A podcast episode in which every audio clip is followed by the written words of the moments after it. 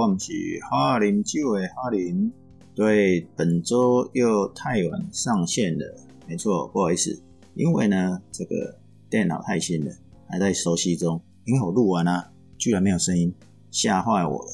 好啦，不管了，反正这个礼拜是想要跟大家聊亚萨斯的葡萄酒，因为呢，有两个原因。第一个呢，就是我刚好讲到葡萄酒是亚萨斯的产区，读书会也正进行在这里，这是第一个原因。第二个原因呢？就是有朋友问说，为什么亚尔萨斯没有红酒？哎呦，这个我不知道他为什么会直接说这样的说法。那为了要让大家知道不是这样一回事，所以我们还是来快速让大家了解亚尔萨斯。也许今天讲完以后，你就可以好好的选择亚尔萨斯的酒。那当然，我们先讲哈，不然到时候会有人误解了。其实亚尔萨斯也是有红酒的，只不过。啊，这个数量并没有很多。那不管怎样，我们就先来了解亚尔萨斯的概况。至少我跑去法国波尔多的美多克马拉松，就是波尔多红酒马拉松了。跑完的时候呢，就顺便跑去亚尔萨斯玩。嗯，也不能说顺便，应该说是专程，因为它是不同的方向。亚尔萨斯是在法国的这个右边，就是东北边；那波尔多是在西南边，就是以整个法国的地图。的角度来看的话，那也去了三次，所以还蛮喜欢这个地方的。你说要有多了解？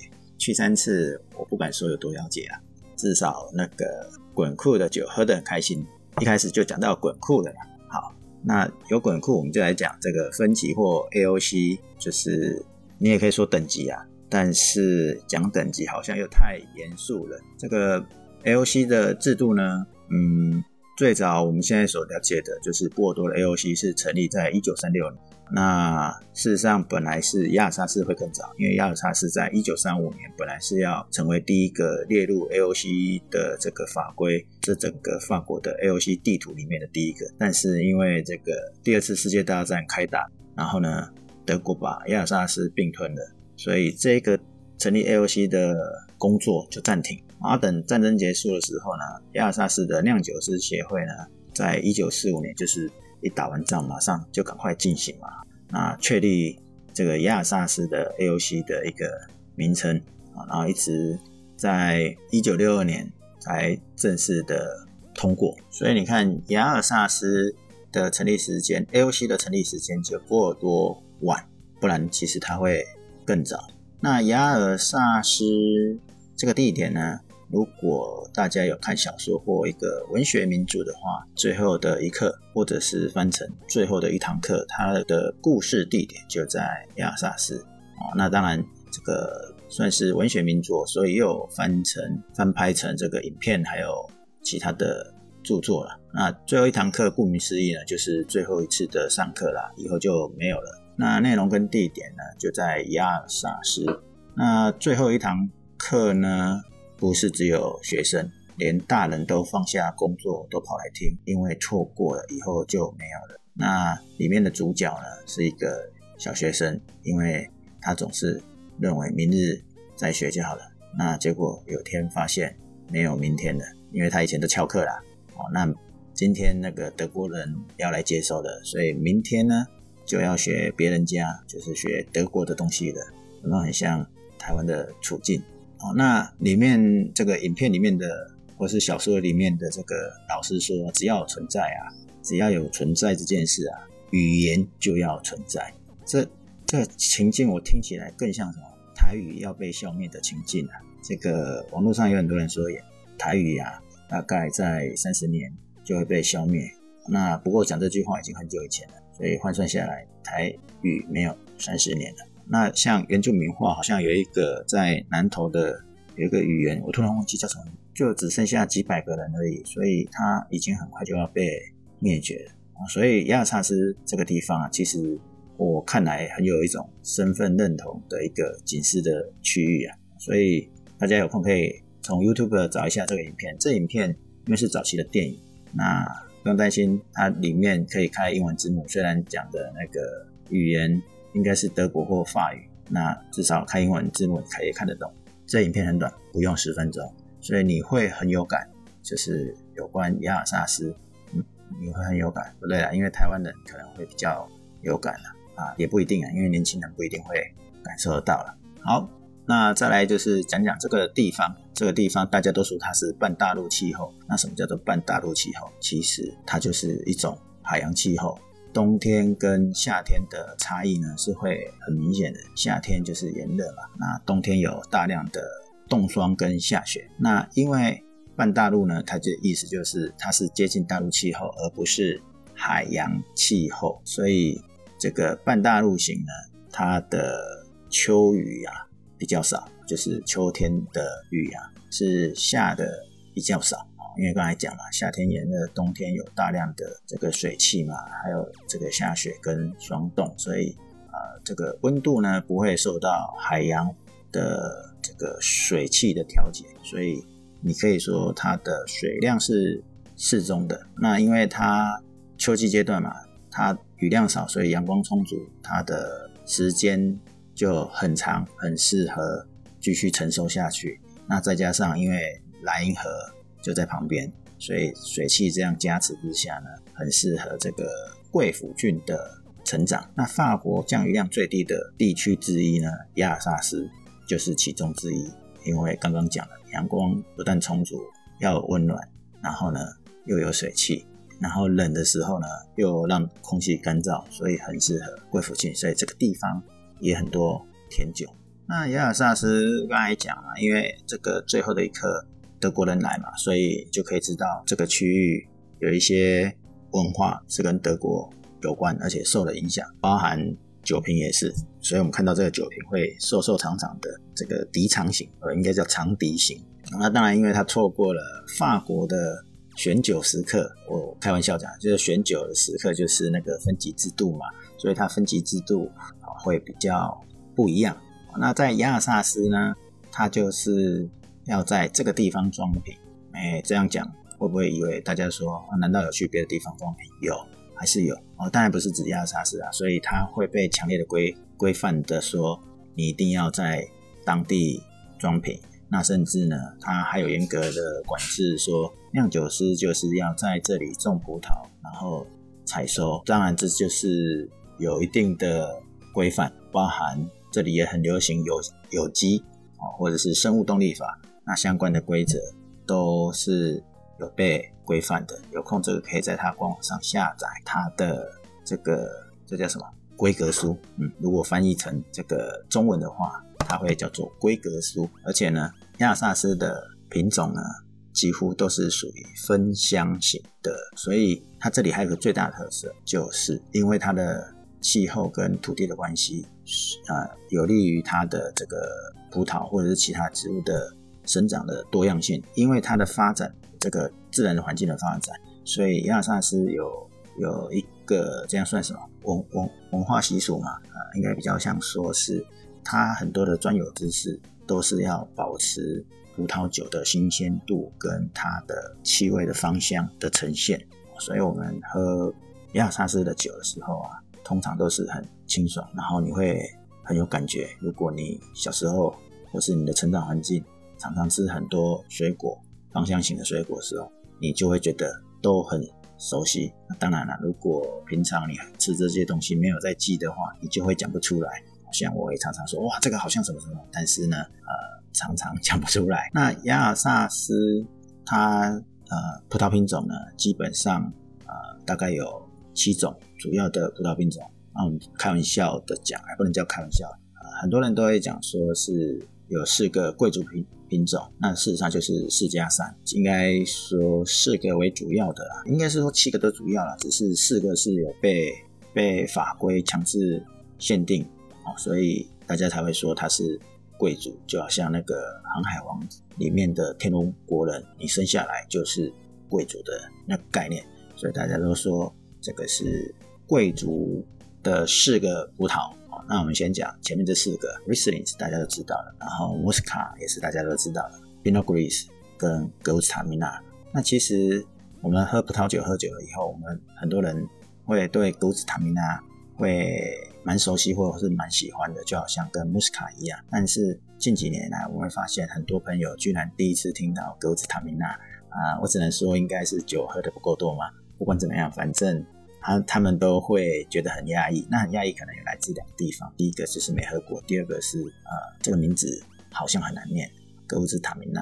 好，那因为我刚才讲说，我们这个课程比较像读书会，所以有朋友参与者在找资料的时候呢，找到这个 Muscat M U S C A T，那他找到网络的资料，他写的是 Muscadel M U S C A T E L。虽然我们在在这个内容上，我们大概都知道这是在讲同一个葡萄品种，但是呢，每一个地方所对应的葡萄品种都有固定的写法，因为。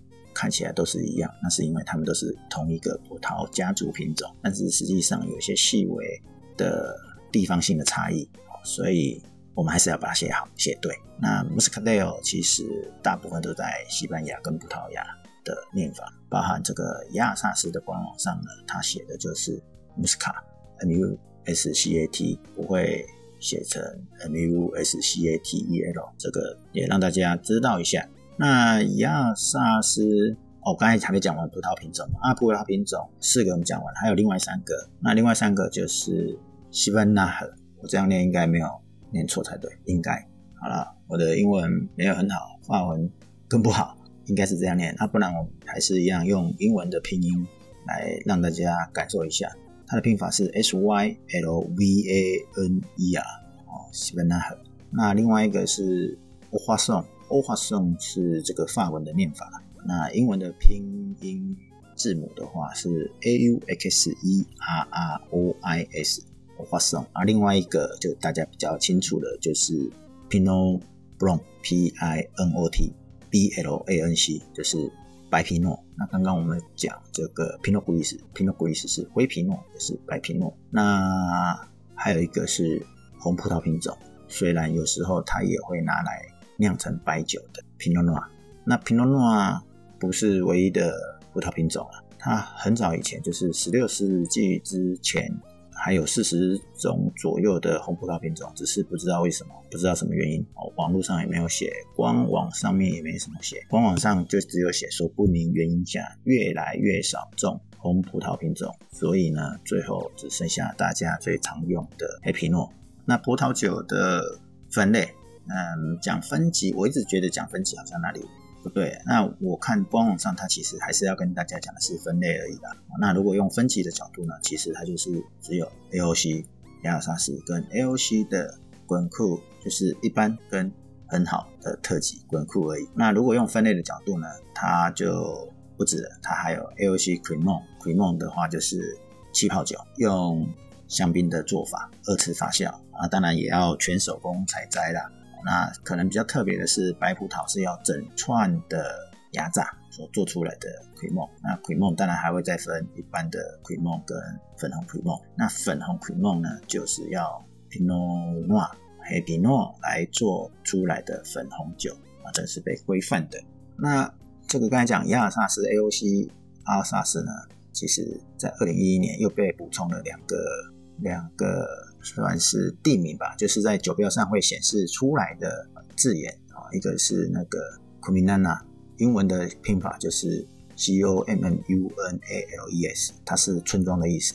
那另外一个是 v e r d i 啊，英文的拼法是 L I E U X D I T S，那这个就是 local 的意思。那 A O C 亚萨斯它就是帮你再细分啊，一个是小区域，就是村庄级。另外一个就是大范围，这个概念就好像说士林区啊，它就是区域级，然后士林区的什么村或是什么镇，它就是会用古米娜娜，那个概念是这个样子。不过在台湾应该还很少看到啊，至少我应该还没有喝到，所以如果有喝到的朋友可以来跟大家分享啊。那葡萄酒，葡萄酒应该还可以看到哪些字眼？这个在酒标上会看到，所以我们还是要关注一下。有一个很长，看起来不知道该怎么念的，叫做 Edeswick，Edeswick，嗯，应该是这样念，E D E L Z W I C K E R。这个我都说它就是混酿的意思。那它混酿也有规则，这个混酿呢是你爱怎么混就怎么混，随你混的。但是呢，它就是要亚尔萨斯这个产区的品种，你才可以。拿来混那不管是四加三的七个品种，或者是刚才讲说古老的那些品种很少出现的，OK，那它没有强制性，反正你都可以混。它这种混合的呢，混酿的呢，都是用这个字眼呈现 ADX 为和。那另外一种呢，叫 Genti，G-E-N-T-I-L，Genti，它的规则就是至少要百分之五十以上的刚刚我们讲的四加三里面的四，也就是所谓的贵族葡萄品种，这四种任一或者是混酿，反正呢，它至少都是要达到百分之五十。Riesling、Muscat、Pinot Gris 或 g o s t a m i n a 这些要至少要百分之五十。那你再搭别的。啊，别的有刚刚有讲的那个西芬内和欧华颂也可以。那它的规则就会是，你在混合之前，你每一个都是你每一个葡萄品种都是要单独的酿造，而且要成为正式的 AOC 的这个亚萨斯的葡萄酒的的的这个标准啊，你才能混在里面，然后达成混酿，然后贴出这个中体。概念上就是品质。管控保障你每一个都是符合这个法规的，但是有限制，这个四大品种是一定要在里面的，或者是说四大品种里面的某一个是要百分之五十五十以上。那这两个最大的差别呢？其实啊，共同的就是它都是混酿，但是最大的差别呢，就是一个是有比例的限制，一个是没有。总体是有百分之五十以上的比例限制。另外一个呢就没有，它就是你可以单独酿造，你也可以这个品品种可以单独酿造，或者是一起混进来。好，那酒标我们还会看到的就是跟大家可能还蛮喜欢的，就是甜酒有关的字眼。我们刚才有讲说，因为这里的地理环境还蛮适合长贵腐的嘛，所以甜酒一定是跑不掉的。那甜酒的字眼呢，就是一个是 VT。一个是 SGN，那 VT 呢就是俗称的文摘，但是它没有贵腐菌的感染，叫做 VT。那 VT 是缩写啦。那全文的话，我还是拼给大家好了，因为这个念法呢还是要正确的念法比较好。但是因为我们通常看酒标嘛，我们只是会用看。那我跟你讲，很多酒商也念不出来啊，所以你跟他讲 VT，他听得懂。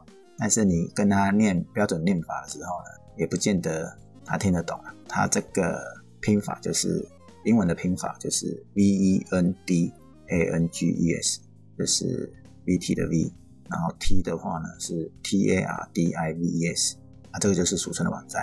另外一个呢是 S G N，S G N 呢从字面上的意思你就可以看得出来，叫 Selection 的 Grains Noble，那就是。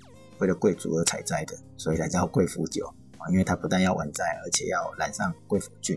它的 SGN 呢，S 就是 selection，然后这个 G 是 G R A I N S，N 的话是 noble，N O B L E S。好，所以我们从酒标上大概会看到这几个字眼，然后大概看了以后你就知道是属于哪一些分类，是甜的还是不甜的。那目前二零一九年亚尔萨斯的资料显示，哦，因为官网上就只有提供二零一九年了。你问我二零二零年，我也不知道，因为我看看它没有提供。那它上面写说亚尔萨斯 AOC 等级的呢，产量总产量呢，整个亚尔萨斯的总产量 AOC 等级的就占了六十七趴。那奎梦呢，气泡酒呢就占了二十九趴。所以你看，气泡酒还蛮算大众喜爱。